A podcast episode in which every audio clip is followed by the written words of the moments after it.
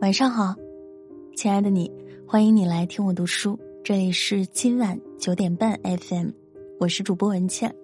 今天要和大家分享的文章来自微信公众号“每晚一卷书”，狂飙，人这辈子最大的失败，是败给了自己的情绪。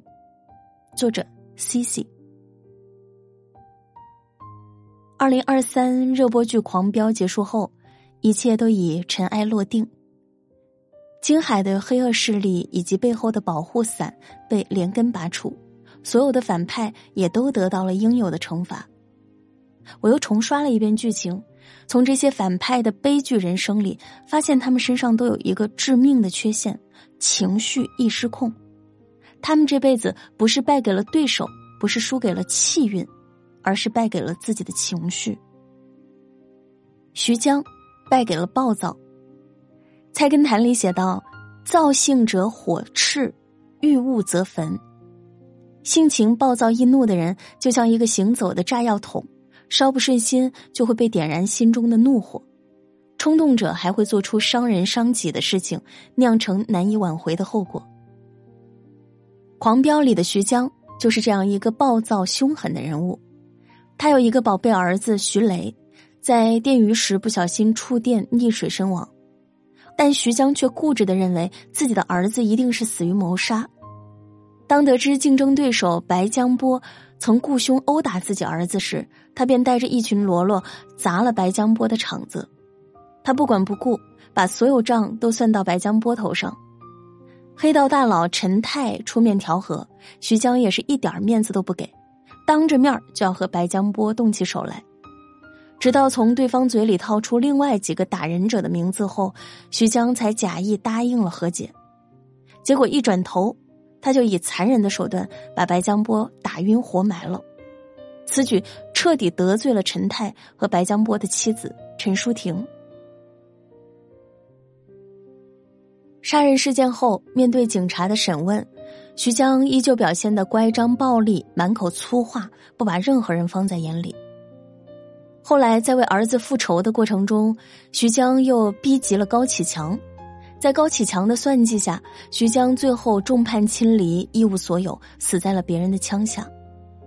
坏脾气是悲哀人生的始作俑者，他就像是一个推手，会一步步的将人推至死亡的深渊。控制不住暴脾气的人，必将毁掉自己的一生。李宏伟败给了嚣张。狂飙中有一个出场就让高家兄弟恨得牙痒痒的角色李宏伟，他是莽村村主任李有田的儿子，因为有爹罩着，他在村里边一直横行霸道，十分嚣张。有一次，高启强宴请李有田，想跟他重新洽谈莽村的开发项目，李有田也颇有心眼儿，他没有单刀赴会。而是喊了儿子和一帮村里的小混混，不想和他们撕破脸，但李宏伟却全程挑衅，大骂高启强就是个臭卖鱼的，嘲讽高启盛只不过读了几本破书，戴副眼镜人模狗样，一番操作好不嚣张，就连一向隐忍的高启强也咬碎了后槽牙，而高启盛眼里更是蓄满了杀意。李宏伟虽然凭着一时的嚣张出尽了风头。却也为其后面被杀埋下了伏笔。他的悲剧正应了那句俗语：“做人不要飘，飘了要挨刀。”膨胀到一定程度的人，最终只会自取灭亡。曾看到一段印象深刻的话：“你可能很有钱，但你打不过路边大哥；你可能很有名，但你斗不过敬业狗仔。”你是公司高管，但总有人在你之上。做人千万别学井底之蛙，蜗居一个昏暗的井底，就以为自己天下无敌。这个世上，越嚣张的人越有人治，越低调的人越有人捧。永远记住：是花自然香，何须迎风扬；是虎自有威，何须到处嚷。高启盛。败给了狂妄。高启盛，省理工大毕业的高材生，谋略在线，智商超群。哥哥高启强更是强盛集团的一把手，时时为这个弟弟保驾护航。可以说，在二十多岁，别人还在死命拼搏的年纪，他的人生就已经触到了天花板。不过，物极必反，盛极必衰，他这一辈子最终还是败给了他用来掩饰自卑的狂妄。高启盛年少时家境贫寒，常年被人看不起。在这样环境下长大的他，内心自卑，性格阴质。兄弟两人发家以后，他变得张牙舞爪、狂妄自大，对于金钱名利有着一种近乎疯狂的偏执，甚至在公开场合，他也不止一次的大放厥词。在京海，高家看中的东西，迟早是高家的；天上掉下一个钢镚儿，那都得是高家的。这种毫不掩饰的狂。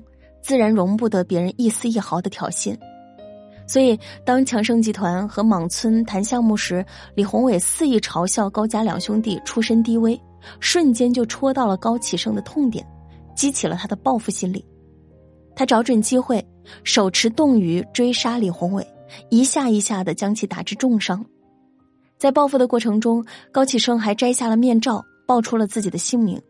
逃离时，又把作案工具冻鱼落在了案发现场，而这些最后都成为警方扳倒高启盛的有力证据。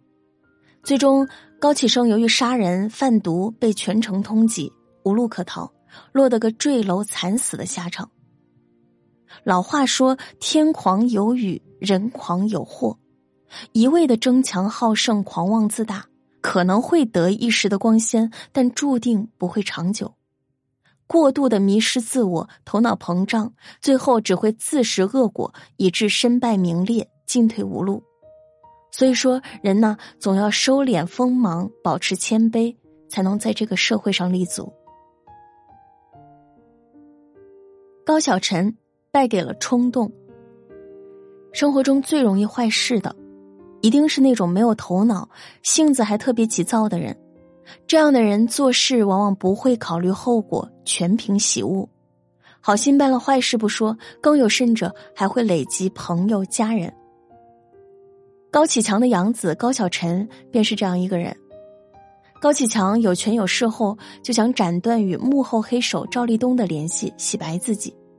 于是他扶持杨建竞争供电局副局长。与赵立东扶持的王丽展开较量，为了吓退王丽，高小晨在没跟任何人打招呼的情况下，直接当街围堵王丽，开枪恐吓。这一枪打乱了高启强的全部计划。尽管高启强尽全力压下了这件事，可多年后，这依旧成了高家覆灭的导火索。历经此事的高小晨没能改掉自己的急脾气，还因此。间接害死了自己的母亲。高启强有一个竞争对手叫蒋天，他一来到京海就抢占了高家的许多生意，还屡次扫了高启强的颜面。高小晨气不过，单枪匹马的找蒋天算账。好在陈淑婷得知消息后及时赶到，才化解了危机。但在回去的途中，蒋天派人撞翻了陈淑婷的车。车内的陈淑婷重伤，最终抢救无效死亡。经历此事，高启强心里一直恨着高小晨，两人的关系也越来越紧张。多年后，指导组重查当年的枪击案时，确认了高小晨的犯罪事实，他也因此获罪入狱，得到了应有的惩罚。人在冲动的时候，智商为零。很多时候，我们之所以会犯低级的错误，就是因为把脑子丢在了一边，让情绪占了上风。梁实秋曾说：“血气沸腾之际，理智不太清醒，言行容易于分，于人于己都不宜。情绪上头时，学会捋顺自己的焦躁，不做冲动之事，不行后悔之举。你的每一次冲动，都需要用无数的后悔和遗憾买单。”狂飙里的反派们用他们悲惨的结局告诉你：我一旦任由你的情绪狂飙，你离毁灭就不远了。正如一句话所说：“怒者心之奴。”一个无法掌控脾气的人，注定是心灵的囚徒。如果生活中你也陷入了某些情绪陷阱，应当抽身出来，及时止损，不要让一时的情绪毁掉了你的整个人生。稳住你的情绪，拿回生活自主权，做自己的摆渡人。与朋友们共勉，晚安，好梦。